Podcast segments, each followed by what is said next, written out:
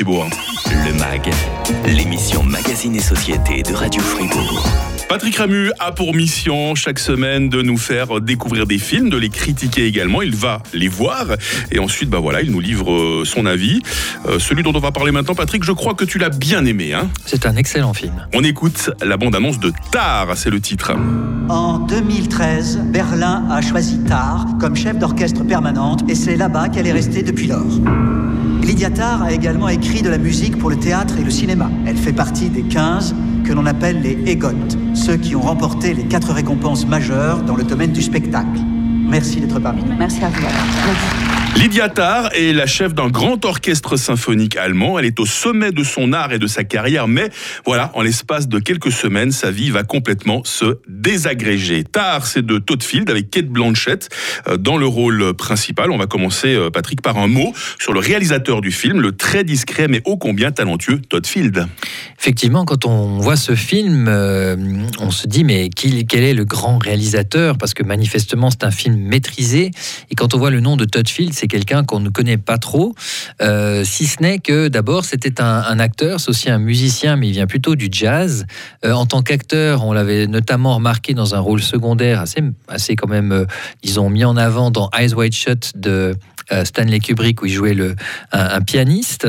Et ensuite, euh, il a réalisé seulement trois films euh, en une vingtaine d'années. Le premier, c'était In the Bedroom avec Sissy Spacek et Tom Wilkinson, qui était déjà extrêmement remarqué, qui avait été nommé euh, aux Oscars. Et ensuite, il y avait le très très bon, assez stylisé Little Chil- Children avec Kate Winslet et euh, Patrick Wilson. Et ensuite, ça c'était en 2006. Donc en fait, pendant 15-16 ans, rien. Et voilà qu'il revient aujourd'hui avec ce film qui est d'un style différent de ceux d'avant, mais qui est très impressionnant et qui nous fait dire que ce bonhomme a vraiment beaucoup de talent. De quoi parle véritablement ce film, Patrick? Un film controversé, faut le dire. hein. Oui, parce que ça fait le, portrait euh, d'une femme de pouvoir dans un milieu artistique, un milieu élitiste. Et euh, la particularité, effectivement, c'est qu'on a beaucoup de films où on a des, personnages comme ça qui abusent et qui, et qui, euh, qui vraiment profitent du monde et qui manipulent leur monde. Et là, c'est une femme. Alors évidemment, dans le climat euh, actuel, euh, c'est un- une prise de risque, d'autant que euh, le, personnage est fictif. Et c'est vrai qu'il y a une controverse aujourd'hui en disant euh, pourquoi, pour parler de, de cette société patriarcale, de l'abus de pouvoir, pourquoi prendre un personnage fictif, euh, féminin, euh, elle est lesbienne, euh, et d'en faire quelqu'un qui est extrêmement euh, manipulatrice, euh, euh, qui, euh, on le découvre, en fait, il y a quelque chose qui revient de son passé, euh, eh bien, ça rend les choses plus intéressantes parce que ça fait ouvrir un débat sur la cancel culture, sur la nécessité de, évidemment, euh, mettre un terme aux abus de pouvoir, et d'un autre côté, les conséquences euh, en termes de l'appauvrissement culturel, je dirais, en tout cas perçu comme ça, euh, de notre société. Alors, est-ce que l'un est lié à l'autre? Et puis, est-ce que c'est une bonne chose ou une mauvaise chose? Donc, il y a toutes sortes de questions comme ça. C'est typiquement un de ces films dossiers de l'écran qu'on pourrait euh, présenter et autour desquels on pourrait faire un grand débat. Est-ce que Tar a impressionné le cinéphile que tu es, Patrick? Je sais pas, par sa musique, son montage, sa photo, ses décors? Oui, je trouve que c'est un, un film mais alors d'une grande rigueur. Euh, c'est vrai que d'un premier abord, il est, il a cette austérité. En tout cas, pour ceux qui sont pas forcément fans de la musique classique, on a une espèce de de, de film collé monté. Euh, on se dit ça va être extrêmement intellectuel. Il y a des dialogues qui sont un peu abscons, euh, très techniques.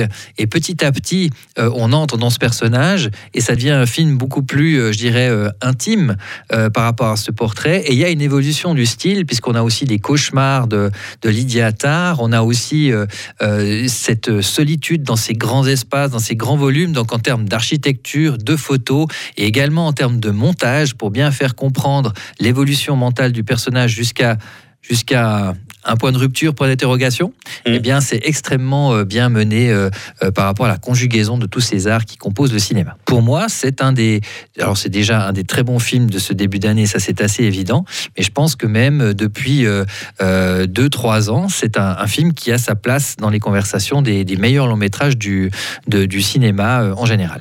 Tar de Todd Field avec euh, Kate Blanchett, c'est actuellement euh, dans les salles. Hommage, dans quelques instants, hommage à quelqu'un qui nous quittait il y a 40 ans, jour pour jour. Hommage à Monsieur Louis de Funès. Avant 9h, vous gagnez vos places de cinéma sur Radio Fribourg.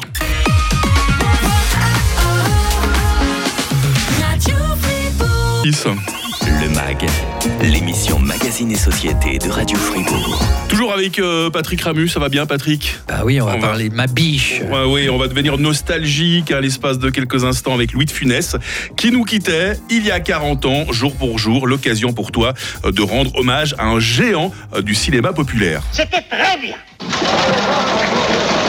Non, c'est moi. Non, mais- Bon, vous, vous, vous, c'était bien là-bas.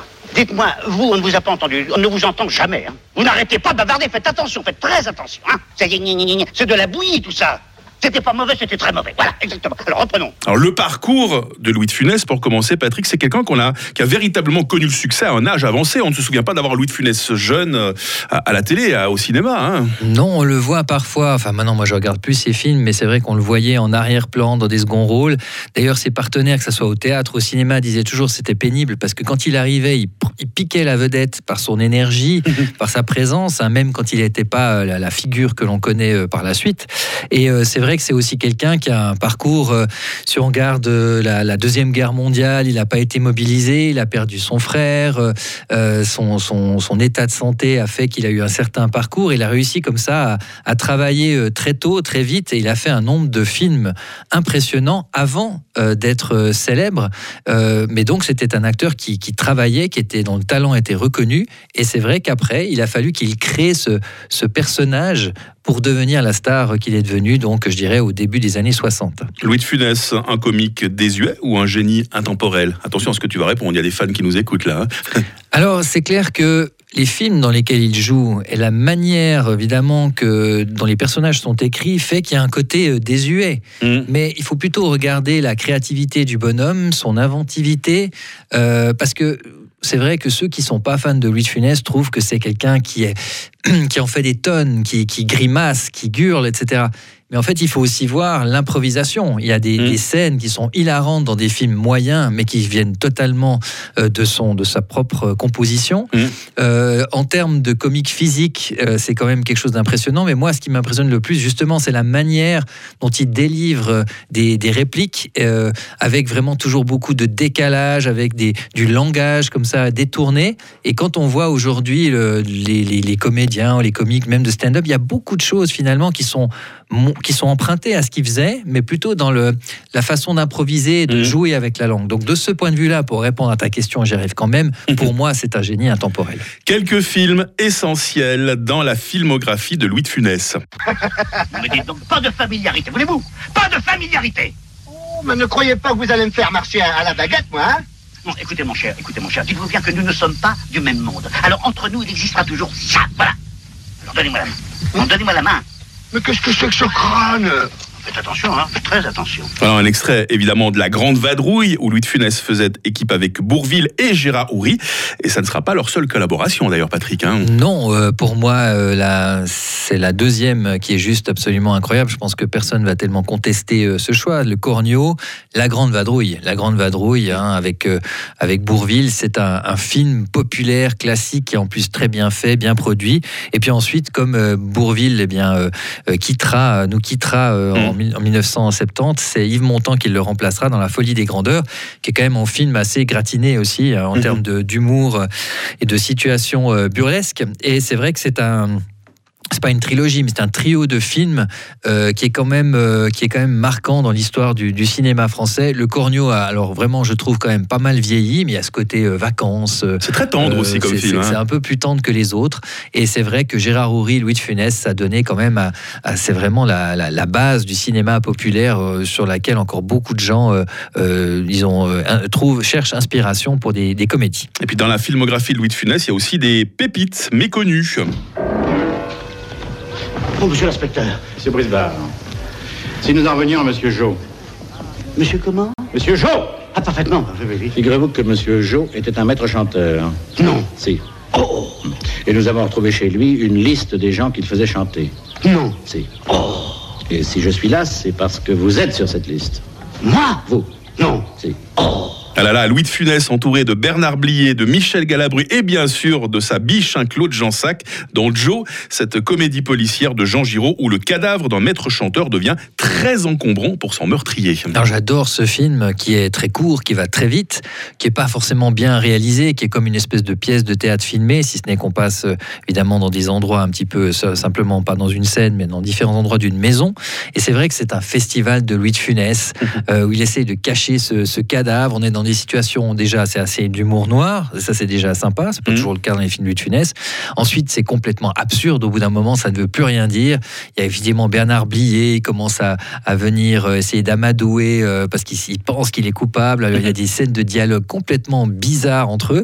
Et c'est vrai que Louis de Funès, là, il est justement dans ce mélange de- d'humour physique et en même temps la manière de gérer les situations, de réagir et de, de, de se balancer des répliques complètement improbables. C'était très bien. Louis de Funès, un géant qui nous quittait il y a 40 ans jour pour jour. Hommage à l'instant avec le critique cinéma de Radio Fribourg. Tu ne pars pas trop loin, Patrick. On te retrouve dans quelques instants. On va offrir à nos auditrices et auditeurs, comme chaque vendredi, des places de cinéma.